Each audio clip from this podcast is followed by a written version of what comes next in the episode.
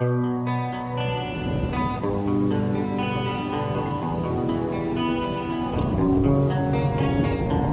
will not be pushed, filed, stamped, indexed, briefed, debriefed, or numbered.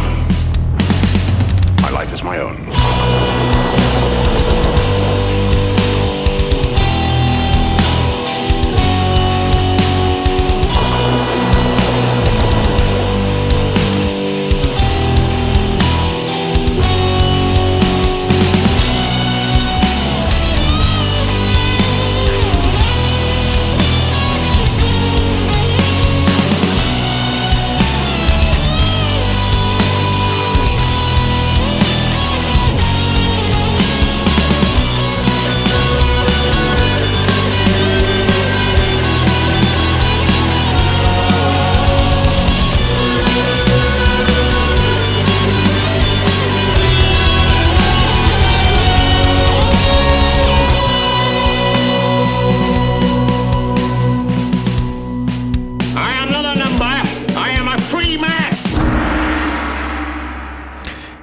Salut, bienvenue dans le chapitre 90. Ouais, je me tromperai pas cette fois-là. C'est le désavantage avec mon nouveau thème, c'est qu'il faut que j'arrive à temps. Hein, Tu sais, dans l'autre, je pouvais embarquer un peu n'importe quand, mais là, faut, euh, faut que je parle quand c'est le temps parce que la musique euh, se termine. D'ailleurs, merci à Rising and Fall d'avoir fait mon jingle et puis J'invite tout le monde qui écoute le podcast, qui me suit, à aller écouter leur premier single qui est disponible maintenant sur Spotify, sur iTunes et euh, sur quelques autres plateformes qui s'appellent Good Drown. Euh, je, vous le, je vous le suggère fortement, les gars, c'est, c'est de jeunes musiciens prometteurs. Euh, je pense que c'est, c'est bon d'aller leur, euh, de leur donner un coup de main. Fait qu'au moins, euh, aller les- écouter euh, une couple de fois leurs chansons sur Spotify, ça va leur donner du reach, donner des vues. Ceux qui sont via iTunes, vous pouvez acheter la tune. Euh, je pense que ça serait grandement apprécié, euh, surtout pour sais qui ont fait ça gratuitement pour moi, ça a été super euh, généreux de leur part. Et cette semaine, euh, c'était pas vraiment prévu que je fasse un podcast. J'avais l'intention de sauter une semaine parce que à chaque 10, euh, 5 podcasts, vous savez, j'ai un, invité, mais je vais enregistrer l'épisode avec mon invité la semaine prochaine. Donc, je voulais pas passer deux semaines sans faire. euh, je voulais pas sauter une semaine finalement. Donc, euh, j'ai décidé d'en faire un. Ce qui m'a donné l'idée aujourd'hui de faire, de, de parler de ce que je veux parler, c'est le passage du dangereux Mathieu Boccoté à Tout le monde en parle. Hein, on est tellement rendu dans un monde de gauche que un simple, je veux dire, un centriste qui défend le- le- l'État et le modèle québécois, la société québécoise. Si on demandait à Mathieu Bocoté ce qu'il pense d'Hydro-Québec, il doit trouver ça génial. Euh, ce qu'il pense de l'Auto-Québec, il doit trouver ça génial ou carrément il s'en fout. C'est, c'est pas quelqu'un qui est économiquement de droite, mais les gens de Montréal le voient comme un gars d'extrême droite parce qu'il s'en prend une certaine gauche diversitaire ou une certaine gauche woke. Là. Ça sera le sujet d'aujourd'hui. Et puis son passage à tout le monde en parle a été particulièrement révélateur parce que le simple fait d'énoncer, je veux dire, des, comme dit le proverbe, aux, aux portes des évidences, il est parfois nécessaire d'accrocher de grosses enseignes. Ben lui, simplement pour dire des évidences, hein, que tout le monde, je veux dire, n'importe qui qui a un cerveau normalement constitué, a plus ou moins le choix d'être d'accord avec ce que avec ce que Boc Côté raconte là, à ce sujet-là. On, on- je vais y venir tout au long du podcast, ça va être plus facile de, de comprendre. D'ailleurs, ce podcast-là va être un peu une synthèse de plein de choses que j'ai dit durant la, la dernière année et depuis même le début du podcast. Fait que j'y laisse la parole. On va commencer là-dessus. On va l'écouter son premier extrait. C'était le passage de la semaine dernière. À tout le monde en parle. Oui, mais Mathieu, est-ce que ça invalide à vos yeux les requêtes des groupes minoritaires pour plus d'inclusion? Mais, mais lesquels et que veut dire l'inclusion? Moi, les- fondamentalement, si vous me dites l'inclusion, on est tous d'accord. Qu'on me présente qui est contre l'inclusion. Mais le respect, l'inclusion, Ben, ben, si vous ajoutez le respect, on est tous pour le respect, la tarte aux pommes, et on est tous pour la fin de la pandémie. On est tous pour ça. Ensuite, si on prend ces termes-là rigoureux, si on nous dit, par exemple, que le respect, juste les- termes, faut être précis. Ouais. Le respect, c'est de ne plus prononcer le titre d'un livre parce qu'apparemment, ça choque des gens. Dire nègre blanc d'Amérique, c'est apparemment, ça, c'est un manque de respect. Non, prononcer le titre d'un livre, c'est pas un manque de respect. Insulter quelqu'un avec un ce mot-là. Oui, mais pour certains, pour certains qui sont très sonores, c'est une marque, c'est un manque de respect. Pour certains, considérer que la laïcité, c'est un principe qui nous rassemble, c'est un manque de respect envers les femmes voilées. On pourrait multiplier les choses comme ça. Donc moi, le respect, j'y crois fondamentalement. Je crois à la courtoisie, je crois à la politesse, je crois au désaccord civilisé. Mais je n'accepte pas ceux qui se transforment en petits inquisiteurs, qui font des listes d'interdits, qui mènent des campagnes de, de, dénigrement à temps plein. Nos woke, pour le dire ainsi, qui sont convaincus d'avoir pour eux, sont éclairés. Il y a une espèce de vérité révélée. Puis ils nous regardent ensuite comme de simples mortels égarés dans la forêt de la nuit du racisme. Mathieu, son style-là, faut, faut, faut, il y en a qui aiment, il y en a qui aiment pas. D'ailleurs, été très drôle parce que les réactions après sur Twitter, c'était beaucoup sur le débit de sa voix et non sur le, contenu du propos. Quand on peut pas s'attaquer à la, au, au contenant, on s'attaque quand on peut pas s'attaquer au contenu, on s'attaque au contenant. Au fond, on s'attaque à la forme. Donc, ça a été un, peu ça, mais pourtant, je veux dire, il dit pas grand chose là-dedans, là.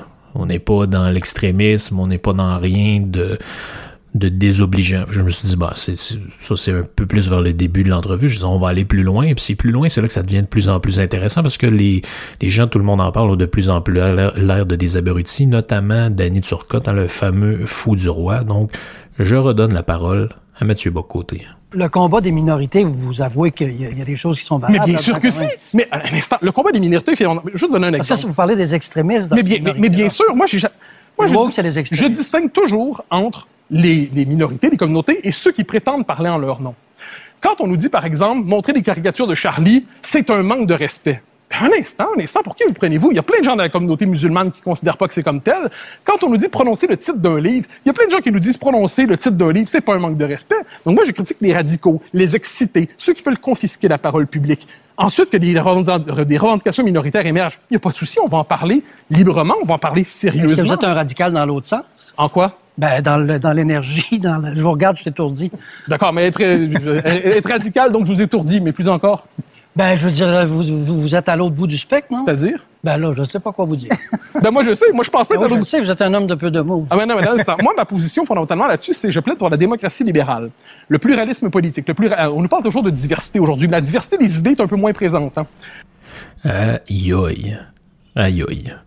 C'est... Euh, D'après moi, il regrette l'époque où il faisait le montage pour euh, faire en sorte que tout le monde ait de l'air à des abrutis. Euh, euh, vous voyez la réaction, hein, c'est ne, pas se conformer, puis un peu plus loin dans l'entrevue où en fait c'est avant, c'est-à-dire il parle de tous les concepts dont je vais vous parler ici. Comme je dis, ça va être une genre de synthèse d'à peu près tout ce que j'ai dit durant durant la dernière année, durant ces, ces presque deux ans-là de podcast. C'est on est vraiment dans euh, le fait qu'aujourd'hui, il y a un certain nombre de concepts auxquels vous êtes sommé de croire, d'adhérer, c'est comme une genre de vérité révélée, euh, un peu comme à l'époque où on vous disait avant de commencer quelque chose, est-ce que vous croyez au, Père, au Fils et au Saint-Esprit, la Sainte Trinité? Aujourd'hui, il faut croire à la Sainte Trinité, de la culture du viol, du racisme systémique et du blanc triarcat. C'est un peu ça. Ceux qui refusent de croire à ça ben, sont, sont amenés au bûcher, sont, sont jetés... Euh, je veux dire, on peut les lyncher, on peut les, les, les, attaquer, on peut les doxer, c'est de leur faire perdre leur emploi, on peut faire... Euh, toutes les bassesses sont permis devant ceux qui refusent de se conformer au nouveau dictat du politiquement correct. D'ailleurs, c'est la substance de son livre. Peut-être que j'en reparlerai de, de son livre dans un, dans un autre podcast qui était l'Empire du politiquement correct. Qui est, qui, bien intéressant par ailleurs, même si je suis pas du tout d'accord avec une bonne partie de, de, de son analyse, en notamment ce qui concerne le, le Québec en général. Donc, ça m'a donné l'idée de... Allons-y un peu à l'inverse de d'habitude. En fait, euh, aujourd'hui, je vais essayer de vous apprendre comment devenir un woke. Hein, parce que c'est le terme qu'il emploie là-dedans. C'est un peu ça que... Tu sais, ça vous avait amusé quand j'avais fait le podcast sur le, comment on faisait pour résister dans l'expérience de pensée que vous êtes dans un souper euh, euh, gauchiste, comment vous faites pour résister en étant là-dedans, ben aujourd'hui, je vais vous donner des conseils sur comment devenir un vrai woke. Donc, c'est quoi un woke? avant de devenir quelque chose, il faudrait bien que vous sachiez ce que vous voulez devenir. Donc, le, le c'est grosso modo, c'est un terme qui apparaît au euh, début des années 2010. Mais comme à peu près tous les termes, c'est en fait c'est réactualisé. On a déjà parlé des woke. C'est ça, c'est un fait quand même drôle. Des fois, l'histoire est marrante pour ça. Euh, on, on, parlait de woke pour décrire ou de wide awake, les gens qui sont éveillés, pour parler de ceux qui soutenaient euh, Abraham Lincoln Donc, dans le fond, vous savez que le Parti républicain aux États-Unis, contrairement à ce que tout le monde pense, ce sont les démocrates qui étaient esclavagistes. Le Parti républicain, lors de l'élection de 1860, porte Abraham Lincoln au pouvoir et c'est eux qui s'opposent principalement à la propagation de l'esclavage. Et c'était les, les Wide Awake, le mouvement du Wide Awake, donc les woke qui appartenaient à ça, ce sont les gens qui s'opposaient à, à l'esclavage. Le fait qui est drôle là-dedans, c'est que euh, donc les, les woke, c'est quoi? C'est ceux qui décrivent un, un état, euh, c'est ceux qui se considèrent comme ayant un état d'éveil face à l'injustice. Donc ça peut être très large. Ce qui est drôle là-dedans, c'est que ça a même été décrié par Obama. Hein, l'ancien président des États-Unis, ce cher Obama, qui avait dit euh, dans une série de tweets qui ont été repris après dans un article, il dit cette idée de pureté et le fait que vous ne soyez jamais compromis, que vous soyez politiquement woke, donc c'est-à-dire éveillé. Et tout ça, vous devriez vous en remettre rapidement. Le monde est en désordre, il y a des ambiguïtés, les gens qui font de très bonnes choses ont des défauts. Des gens avec qui vous vous battez peuvent aimer leurs enfants et même, vous savez, partager certaines choses avec vous. Donc, dans le fond, autrement dit, ce qu'il dit, c'est que les gens que, les, que vous, les woke, vous prétendez combattre, sont pas si différents de vous. Ils ont euh, une mère, un père, euh, ils ont des amis, ils ont des gens qui aiment, ils ont des gens qui aiment moins, ils ont des passe-temps, ils ont euh, toutes sortes de choses qui font que ce sont des humains pas tellement différents de, de vous et moi. Donc, en fait, ce qui est important pour le, on va y aller étape par étape, bon, mais dans votre transformation woke, dans, votre dans votre éveil, on va s'éveiller aujourd'hui. Ce qui est important, c'est de parler le langage néo-identitaire. Donc, c'est le terme qu'emploie le journal Marianne, le 12 avril 2019, dans un article.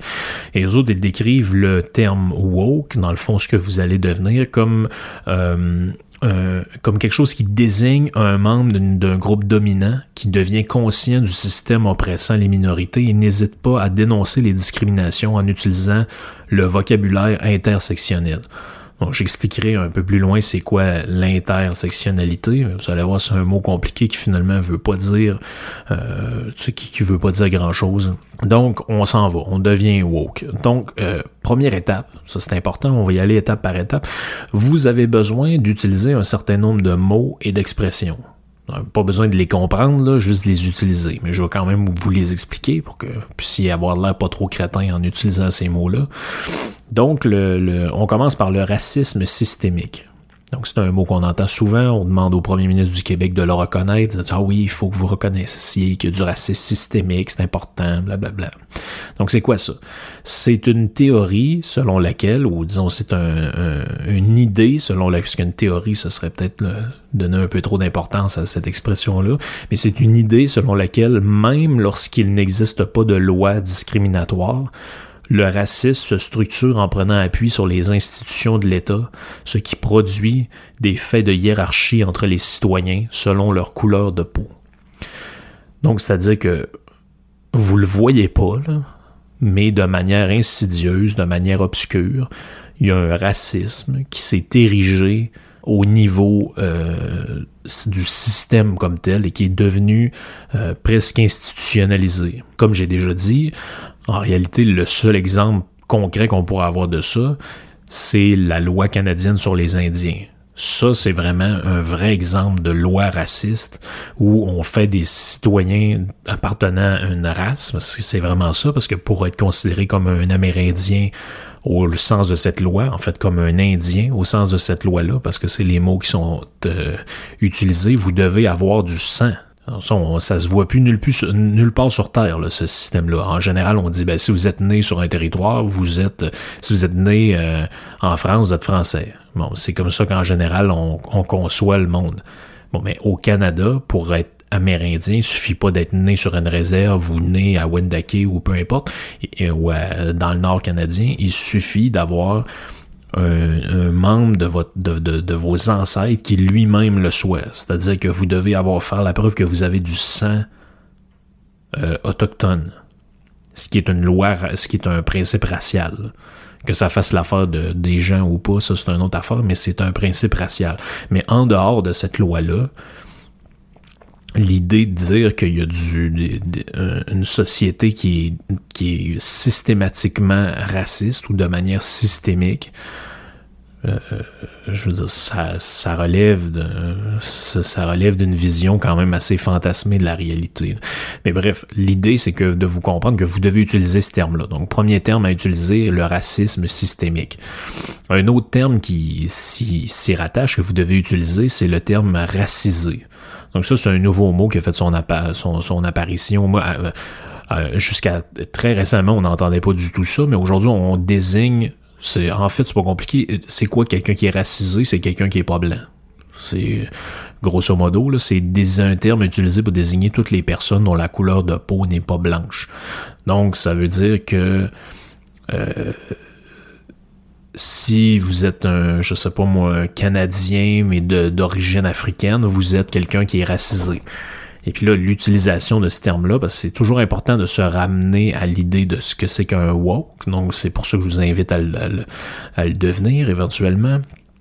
C'est quelqu'un qui a conscience des discriminations, mais tout en, en, les, en les subissant pas, parce qu'il doit être conscient de son privilège. Ça, j'y viendrai aussi euh, là-dedans. Donc, racisme systémique, racisé, on a déjà deux termes euh, avec lesquels vous devez vous familiariser. Le, troisième terme, ça va être euh, le cisgenre.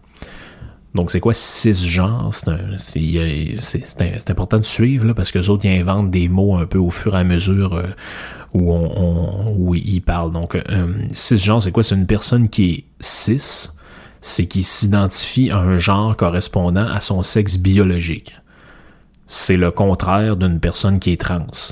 Donc, transgenre, c'est quelqu'un qui s'identifie du sexe opposé, ou en tout cas là, ça devient compliqué parce que normalement, trans, ça veut dire au-delà de. Fait que tu devrais être, quand t'es trans, tu devrais être ni homme ni femme. Mais bref, tu t'identifies un sexe qui est différent de celui que tu avais à ta naissance. Donc, le, profil du mâle cisgenre hétéro blanc, donc c'est ça qu'on veut dire là-dedans. Le cis, c'est celui qui est entre très gros guillemets normal. On comprend ce que je veux dire. C'est celui qui appartient à la norme au sens de la majorité. Donc, c'est important d'utiliser ces mots-là parce que comme ça, on, met une étiquette, on colle quelque chose sur. Avant, on se posait pas cette question-là. On disait, ben oui, euh, Jean-Paul, c'est un homme. On se disait pas Jean-Paul, lui, euh, il est cisgenre. Ah ouais, qu'est-ce que ça veut dire? Ben ça veut dire qu'il il accepte, il s'identifie au sexe euh, qui correspond à sa biologie. Autrement dit, il accepte le fait d'avoir un pénis. Tu sais, c'est pour beaucoup de gens, c'est c'est important aussi de comprendre que pour beaucoup de gens, c'est très peu compréhensible, toutes ces affaires-là.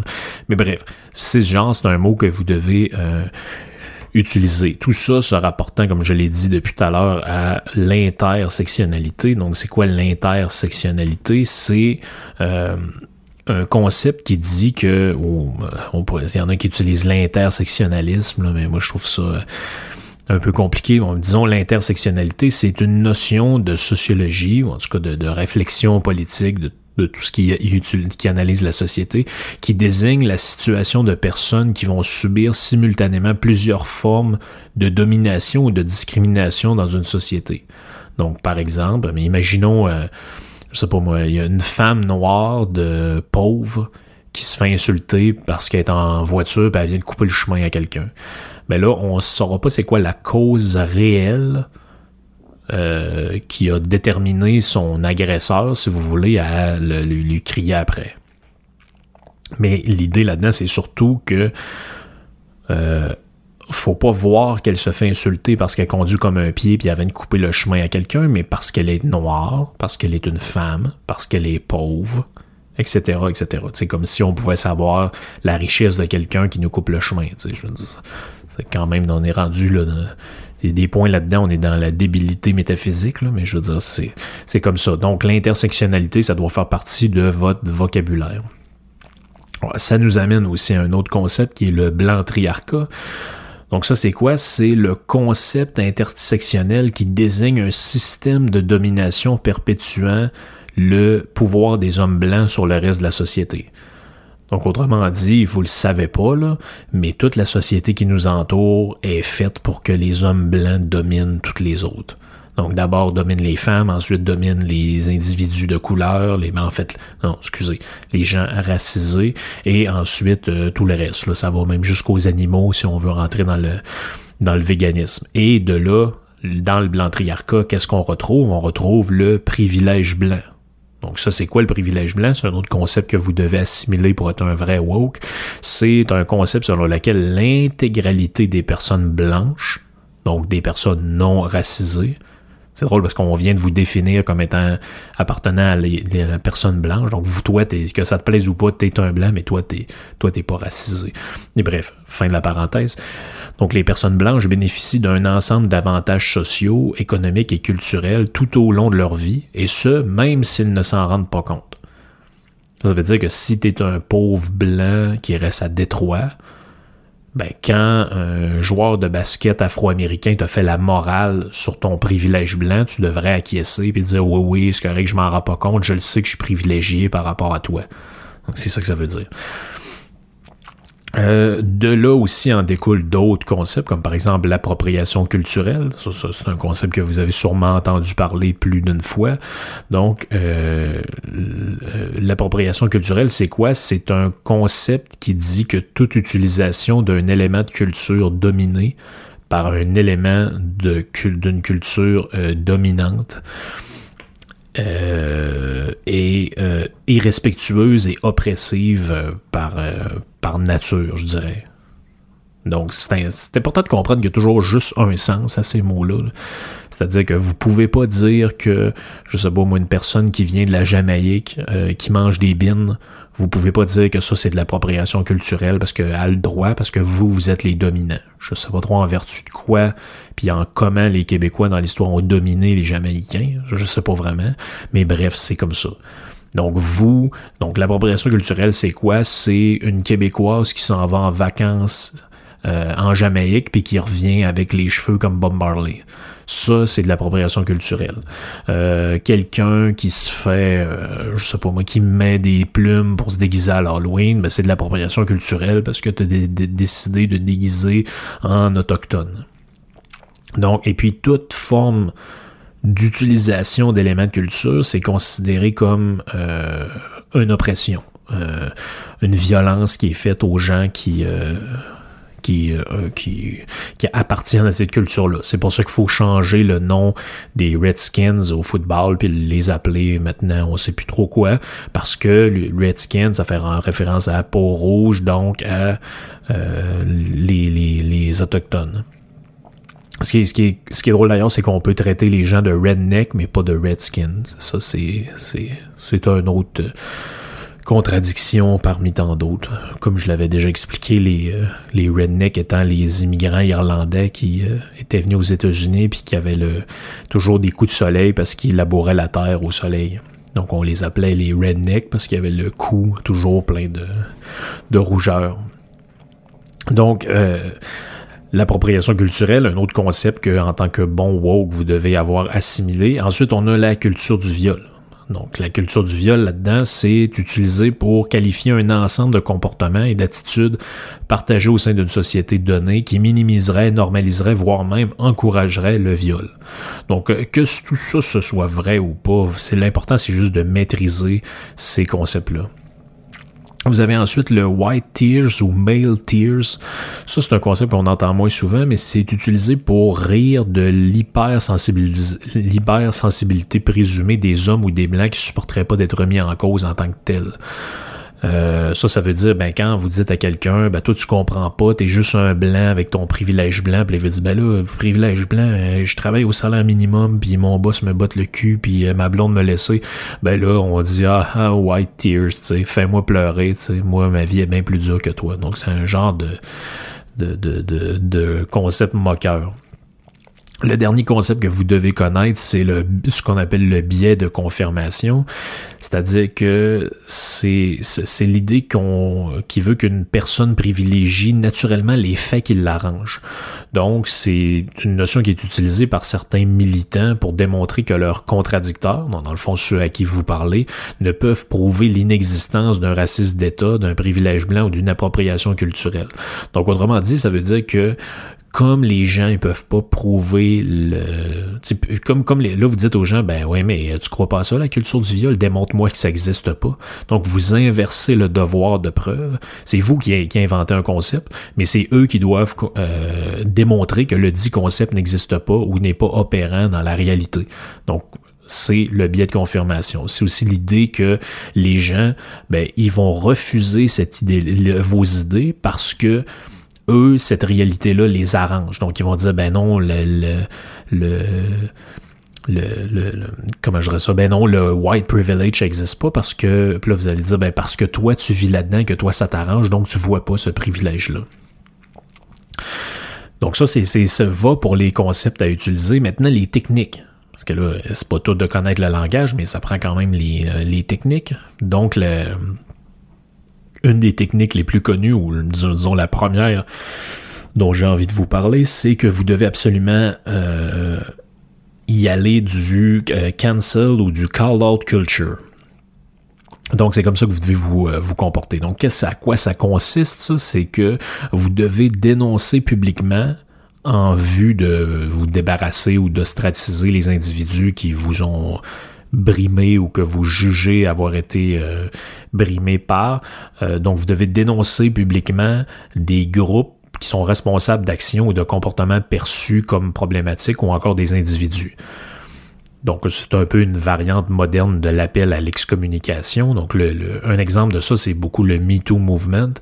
Puis là, attention, le but, c'est pas de dire qu'il faut pas dénoncer. Le but, c'est que la technique woke c'est de dénoncer sur la place publique sans passer par le système judiciaire.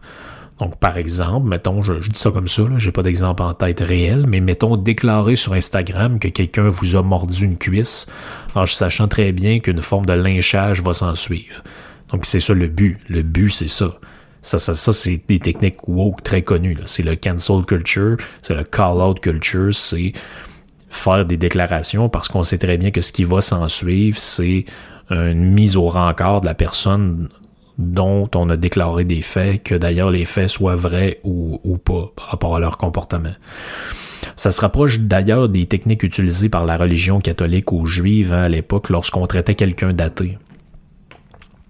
Euh, ça c'est drôle si vous euh, connaissez l'histoire le, du philosophe Spinoza. Euh, donc Spinoza, c'est un, philosophe qui traitait de toutes sortes de questions, puis euh, en 1656, il a été finalement excommunié par euh, la religion. Et qu'est-ce qu'il disait Spinoza de, c'était assez simple finalement, il n'y a pas une grosse hérésie là-dedans, mais il disait, euh, il y avait un slogan qui disait Dieu ou la nature. Lui, c'était ce qu'on appelle un panthéiste. Il croyait pas au Dieu, euh, style le bonhomme avec une barbe qui regarde l'humanité puis qui leur parle puis qui vous parle quand vous faites une prière. Lui disait non, ben Dieu c'est un peu la même chose que la nature. c'est l'intelligence dans la nature, c'est le fait qu'il y a de la vie, c'est le fait que les choses poussent, qu'il y a un soleil. Donc lui disait Dieu, la nature, c'est un peu la même chose. Donc je caricature un peu pour simplifier, mais l'idée c'est que lui a été banni et maudit pour cause d'hérésie, puis de façon euh, quand même assez violente. Euh, on dit dedans vers la, fin euh, de, son décret d'excommunication, je vais vous le lire, on l'a encore. Euh, ça dit Sachez que vous ne devez avoir avec Spinoza aucune relation, ni écrite ni verbale, qu'il ne lui soit rendu aucun service et que personne ne l'approche à moins de quatre, quatre coudées, que personne ne demeure sous le même toit que lui et que personne ne lise aucun de ses écrits.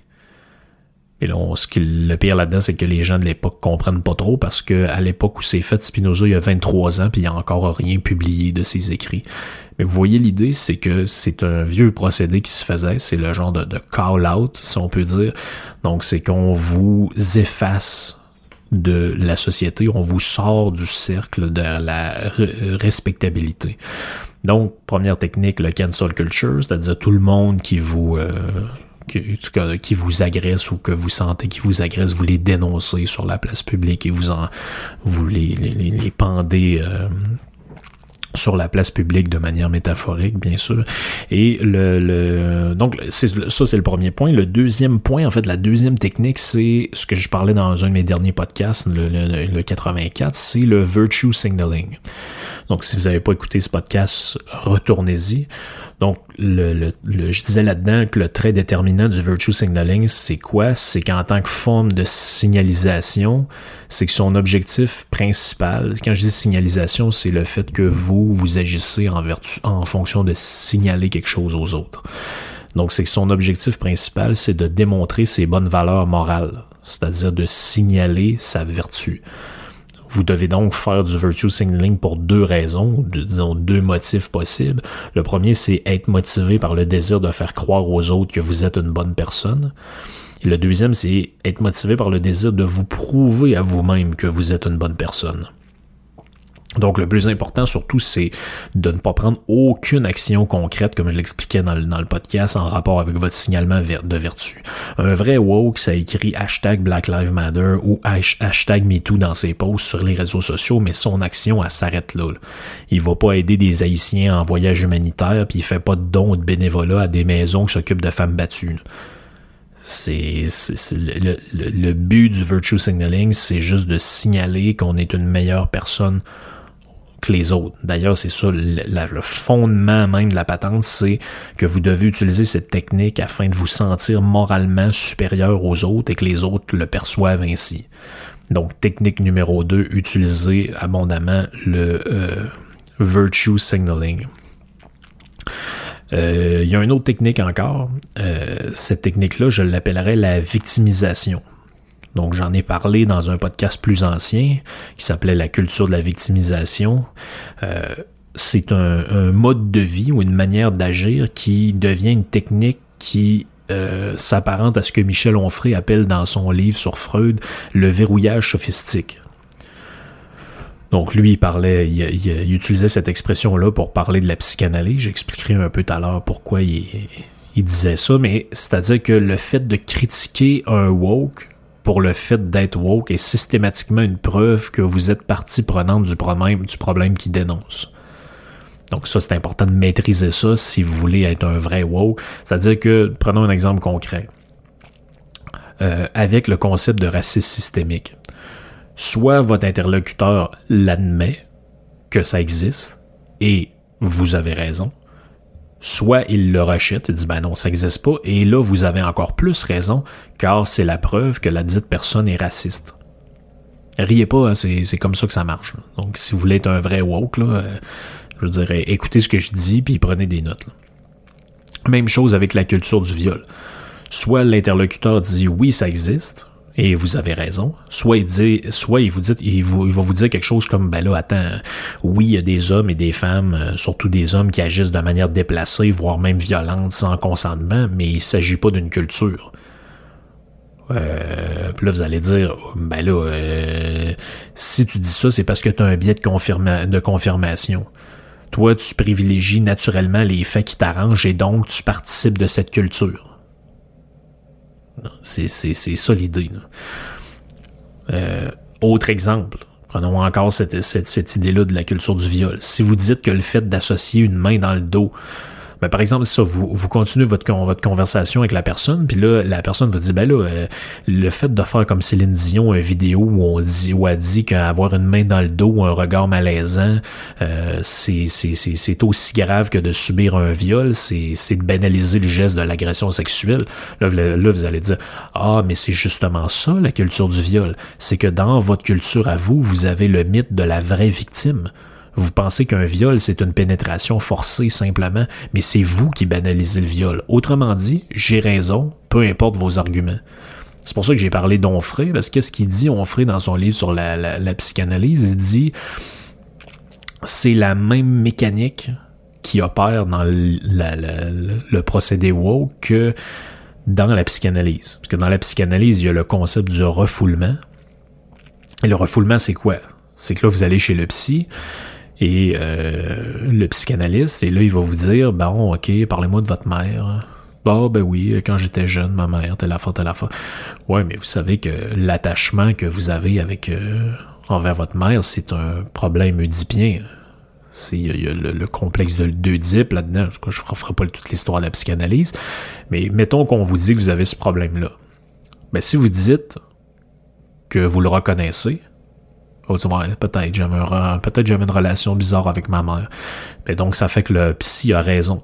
Mais si vous dites Ouais, ben là, je suis pas sûr, là, euh, la relation avec ma mère est normale, ben c'est la preuve que vous avez refoulé dans l'inconscient l'attirance que vous aviez pour votre mère. Je sais pas si vous comprenez l'idée. C'est que c'est là que ça en fait, euh, c'est là que ça devient quelque chose de pseudo-scientifique ou de malhonnête. C'est l'idée que puis ça, c'est génial. C'est pour ça que c'est autant génial ce mouvement-là pour les activistes, c'est que toute l'utilisation des concepts. Si vous niez le racisme, c'est que vous êtes. Si vous niez le, concept de racisme systémique, c'est que vous êtes raciste. Si vous niez l'existence du de, la culture du viol, c'est que vous participez de cette culture-là. Si vous niez l'existence du blanc triarcat, c'est que vous êtes un blanc privilégié. Si vous, si vous niez l'existence du privilège blanc, c'est que vous êtes un raciste et vous aimez pas les noirs. C'est, etc., etc., etc. Donc, soit, en fait, le woke fonctionne sur le mode de j'ai raison ou vous avez tort. Tout ce que vous direz deviendra une validation de notre théorie, que ça vous plaise ou pas. Vous devez donc, chaque fois que quelqu'un vous contredit, y voir la preuve que ce que vous dites et surtout la preuve de ce que vous dites et surtout de l'existence d'un agresseur. Et ça, le, summum de la victimisation des derniers jours, c'est sans doute les tweets de Léa Streliski, qui, elle, a s'est sentie critiquée par Mathieu Bock-Côté, à tout le monde en parle. Puis là, j'ai pris en note ses réactions sur Twitter. C'est. C'est. C'est c'est, ben, regarde, ça parle de soi-même. Hein. Elle commence en disant C'était horrible. J'aime profondément les mots, mais c'était horrible. Et là, elle rajoute Non, non, les phrases ne sont pas longues.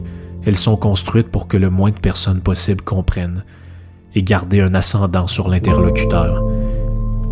Il n'a qu'à se parler à lui-même s'y gagner tout ce qui l'intéresse. Et là, quelqu'un d'autre lui dit je parle français, mais j'ai pas tout compris. Elle répond Je suis francophone de deux pays et je ne comprends rien. T'inquiète. Et elle le retweet encore Je veux que ça arrête. Je rappelle qu'on parle d'une entrevue qui dure 15 minutes. Elle a tout écrit ça durant ça. Elle est chez eux, elle n'en peut plus de se faire contredire. Il y en avait même un autre où elle disait que le fait qu'il parle trop vite, c'est un manque de respect incroyable. Je l'ai pas retrouvé celui-là, peut-être qu'elle l'a supprimé. Donc, victimisation, ça égale lorsque vous entendez un propos contraire au vôtre, commencez par dire que les dix propos valident vos idées. Donc, comme je l'ai dit, si la personne vous donne raison, ben vous avez raison. Si elle vous donne pas raison, c'est que vous avez encore plus raison parce que elle nie la réalité. Donc si vous ça vous faites ça si vous comprenez ce que l'interlocuteur dit, mais si vous comprenez pas, utilisez la technique la technique et dites que vous souffrez. Hein. Vous êtes agressé par ses propos. Notez que, comme dans son cas, vous pouvez être victime de propos même si ceux-ci ne vous sont pas adressés. C'est parce que je rappelle qu'elle était assise dans son salon, puis que le but de l'entrevue, c'est pas Mathieu Bock-Côté explique la vie à Léa Streliski, c'est Mathieu Bock-Côté répond aux questions de Guillaume Lepage. Donc, il faudrait, peut-être quand même qu'elle réalise, mais bref. Une autre technique que je vous suggère, hein, si vous voulez vraiment devenir un bon woke, ça va être de déformer les propos. Donc ça, c'est une technique woke très, très utilisée, c'est de faire dire aux autres le contraire de ce qu'ils veulent dire ou encore autre chose que ce qu'ils ont dit réellement.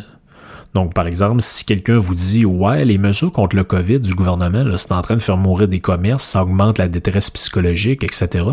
Ben, répondez-lui quelque chose comme Selon les experts, les communautés culturelles sont plus touchées par le virus étant donné leurs conditions socio-économiques. Donc, toi, tu t'en crises parce que ça te concerne pas. T'es blanc. En fait, ce que vous faites, vous faites passer quelqu'un qui questionne les mesures en raciste en une seule phrase. C'est une technique très efficace. Je vous le suggère vraiment si vous voulez déstabiliser votre, euh, votre interlocuteur. D'ailleurs, c'est utilisé aussi en environnement. Euh, donc, dans le cadre de l'environnement, on appelle ça l'écoféminisme. Dans cette euh, approche-là, c'est l'idée que les changements climatiques dans les pays en voie de développement, pour toutes sortes de raisons, affecteraient davantage les femmes que les hommes. Donc, si votre interlocuteur, mettons, il est contre le tramway, Là, vous dites, ouais, mais là, écoute, ce projet-là va réduire les gaz à effet de serre. Réduire les gaz à effet de serre, c'est contribuer à réduire les changements climatiques qui touchent d'abord les femmes. Donc, qu'est-ce que vous êtes en train de faire? Vous positionnez le débat entre soit t'es pour le tramway, soit t'es contre les femmes qui souffrent. Je niaise pas, là. Il y a vraiment des gens que c'est ça leur euh, vision de la, réalité. Donc, si vous êtes un bon woke, un bon woke, euh, si vous voulez le devenir, en tout cas, c'est important de utiliser toutes ces techniques-là. Mais c'est pas tout, hein, ça vous prend de l'aide. Donc moi, je peux, je vous ai aidé un peu, mais pour vraiment euh, y arriver, vous devez aller sur des sites qui vont vous apprendre à devenir un vrai woke. Donc j'en ai noté quelques-uns. Il y a soyouwanttobewoke.com. On vous dit là-dedans, euh, premièrement, commencez à dire que vous êtes féministe. Donc ça, c'est un ça, c'est un prérequis. Là. Vous pouvez pas dire, ben moi, dans ma tête, hommes et femmes sont égales, fait que c'est une question qui est un peu réglée. Non, non. Vous êtes féministe, un point, c'est tout. Deuxièmement, vous devez apprendre à vivre comme une personne de couleur. Ça, c'est ça, c'est spécial en sacrament, là, comme statement. Là. Ça, ça veut dire que vous devez euh, c'est comme si vous devez arrêter, si vous êtes blanc, je sais pas trop, ça faut, vous arrêtiez de l'être, en tout cas. Ça, c'est un peu obscur. Et on dit si là-dedans, si jamais vous êtes victime d'un euh, sexual assault, donc dans le fond d'un inconduite sexuelle, vous devez commencer à vous définir comme un survivant ou une survivante. Donc ça, c'est un mot que vous allez voir un peu partout. Là, oui, la survie. Au début, je voyais ça, je, la survivante témoigne. Peut-être bien qu'elle a été séquestrée trois ans quelque part. Non, non, c'est quelqu'un qui a mené euh, dans le bus, il y avait un gars qui s'est un petit peu écarté, puis euh, il faisait des regards bizarres. Donc, elle, a survécu euh, à tout ça. Il y, a, un magazine aussi qui s'appelle She Loves Magazine. Ils ont un, il y avait un numéro qui s'appelait How to Become a Woke. Et euh, il, y a une, madame là-dedans, une professeure d'université qui explique, elle dit euh, J'adore le sentiment d'être éveillé, ça me donne l'impression de ne pas avoir la, la tête dans le sable. Et elle, elle donne des conseils, elle dit, ben, ce que tu dois commencer par faire, c'est reconnaître ton privilège. Elle dit, le racisme, c'est pas juste des actes individuels de méchanceté, mais c'est des systèmes invisibles qui confèrent une domination à mon, à mon groupe. En tant que femme blanche, nous, nous bénéficions d'un système que nous n'avons pas créé, mais qui donne la priorité à nos corps blancs. Elle dit aussi qu'il faut que vous utilisiez les sentiments de culpabilité qui surgissent pour plus, euh, pour ne plus, plus simplement vous regarder le nombril. Donc c'est important. Si vous, euh, ça je vous le dis là, si vous voulez euh, être un vrai woke, vous devez vous sentir coupable d'être ce que vous êtes. Donc ça c'est commencer là à vous shamer là, c'est ça va être ça va être plus facile de le devenir. Euh, ça dit aussi que euh, comprenez que vous n'êtes pas inclus dans la conversation. Hein. C'est-à-dire que si on parle de la situation des Noirs, fermez votre gueule parce que vous n'êtes pas noir. Donc, euh, euh asseyez-vous puis écoutez. prenez aussi sur vous l'idée qu'il faut que vous éduquiez les autres. Hein, au lieu de vous attendre à ce que les gens de couleur le fassent à votre place. Donc, sur les réseaux sociaux, faites attention. Ça, je niaise pas. Là, elle dit vraiment, faites attention de ne pas partager des articles qui sont uniquement écrits par des journalistes blancs. Ça, c'est très important. Il dit aussi, euh, si jamais vous êtes ami avec euh, quelqu'un qui est racisé, donc dans le fond, quelqu'un qui est pas blanc, euh, faites attention de pas vouloir être ami avec lui juste pour avoir un ami noir.